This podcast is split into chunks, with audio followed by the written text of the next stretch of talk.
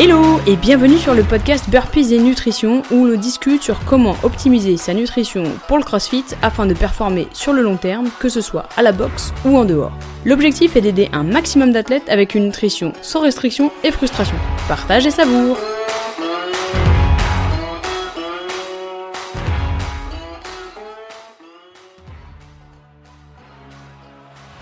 Aujourd'hui, je vous propose de parler d'un sujet extrêmement euh, sensible qui est bah, pourquoi tu ne perds pas de poids, pourquoi tu as euh, eu des résultats et que maintenant ça s'arrête complètement.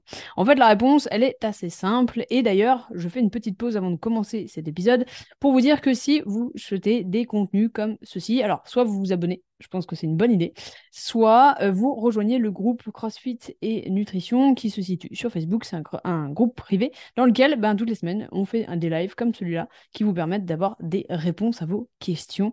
On traite toujours d'un sujet que vous avez apporté pour que justement on puisse le décortiquer. Vous pouvez aussi poser vos questions directement en live. Donc ça, c'est plutôt cool.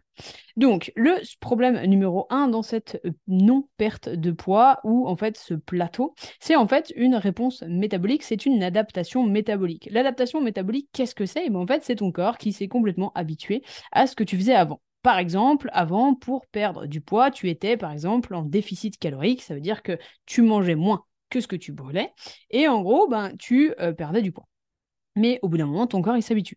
D'accord? Donc, par exemple, si tu étais en déficit un petit peu drastique, ça veut dire que tu mangeais beaucoup moins que ce que tu consommais, eh ben, ton corps a fini par couper certaines fonctions qui n'étaient peut-être plus utiles pour lui. Ça pourrait être, par exemple, la libido, ça pourrait être euh, une certaine forme d'énergie, ça pourrait être certaines choses, même des hormones, malheureusement.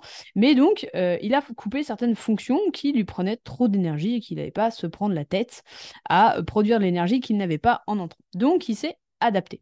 Ça veut dire que ben, si tu avais l'habitude de consommer 1600 calories, je te donne un chiffre, 1600 calories, et que ben, ton corps a trouvé que c'était un gros déficit par rapport à ce dont tu avais besoin, il a fini par s'adapter. Donc maintenant, il fonctionne avec 1600 calories. Donc ce qui était avant un déficit devient ton niveau de maintenance. C'est magnifique, et donc ton niveau de maintenance est extrêmement bas. Pourquoi? Parce que ton corps s'est adapté, il a décidé de d'enlever les fonctions qui ne lui étaient pas nécessaires. Donc maintenant, ton nouveau niveau de maintenance, c'était 1600 calories.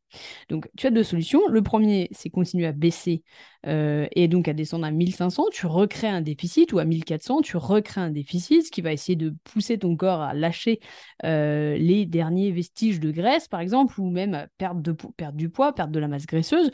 Donc il va, euh, tu peux couper encore les calories, mais là tu descends à 1400 et tu t'en doutes, qu'est-ce qui va se passer? Ton corps va continuer à enlever des fonctions comme la digestion euh, ou certaines fonctions euh, qui ne lui est absolument pas nécessaire ou en tout cas qui ne sont pas vitales. Et donc, il va euh, s'adapter à 1400.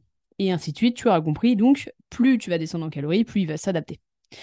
Le problème dans cette dynamique, c'est qu'à un moment donné, tu vas pas pouvoir descendre plus bas. Ou alors, tu pars vraiment sur une alimentation extrêmement restrictive qui ne sera pas durable sur le long terme. Et je te souhaite de ne pas en arriver là. Et si c'est le cas, je te souhaite de t'en sortir rapidement, puisque en fait, l'objectif, c'est d'augmenter un maximum ton énergie. Et pour ce faire, tu n'as pas d'autre choix que de consommer plus pour enfin réussir à restaurer ton métabolisme. Donc, si tu ne perds pas de poids ou si tu ne perds plus de poids, c'est peut-être parce que ton corps s'est adapté que tu l'as restreint depuis trop longtemps et que pour l'instant il est complètement bloqué. C'est donc une réponse métabolique de ton corps qui s'est adaptée. C'est une adaptation métabolique et j'espère sincèrement que tu n'en es pas là car ce n'est pas une situation très facile. Ça sous-entend qu'il va falloir que tu restaures ton métabolisme. Pour ce faire, il va falloir que tu augmentes ton nombre de calories, quitte à prendre un petit peu de poids pendant les premières semaines, le temps que ton corps comprenne que enfin tu lui donnes suffisamment à manger, qu'il va pouvoir restaurer certaines fonctions comme la libido, comme la digestion, comme des choses qu'il avait cessé de faire puisqu'il n'avait pas assez d'énergie pour faire.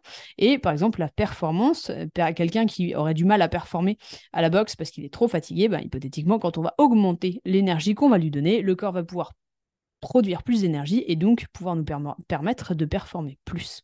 Donc ça, ce serait mon premier euh, tips, euh, d'augmenter tout de suite les calories en passant en priorité par les protéines, puisque c'est souvent le macronutriment qu'on consomme le moins et qui est pourtant le plus important et qui fait aussi le moins peur, puisque forcément, il y a toujours le, les lipides, ça fait grossir, les glucides, ça fait grossir. Bon, les protéines, bizarrement, il n'y a pas trop de débat sur le sujet. Donc moi, si j'étais vous, en tout cas, c'est ce que je fais moi, je euh, vous conseille d'augmenter directement vos protéines pour augmenter donc l'énergie que vous donnez à votre corps pour qu'il puisse performer.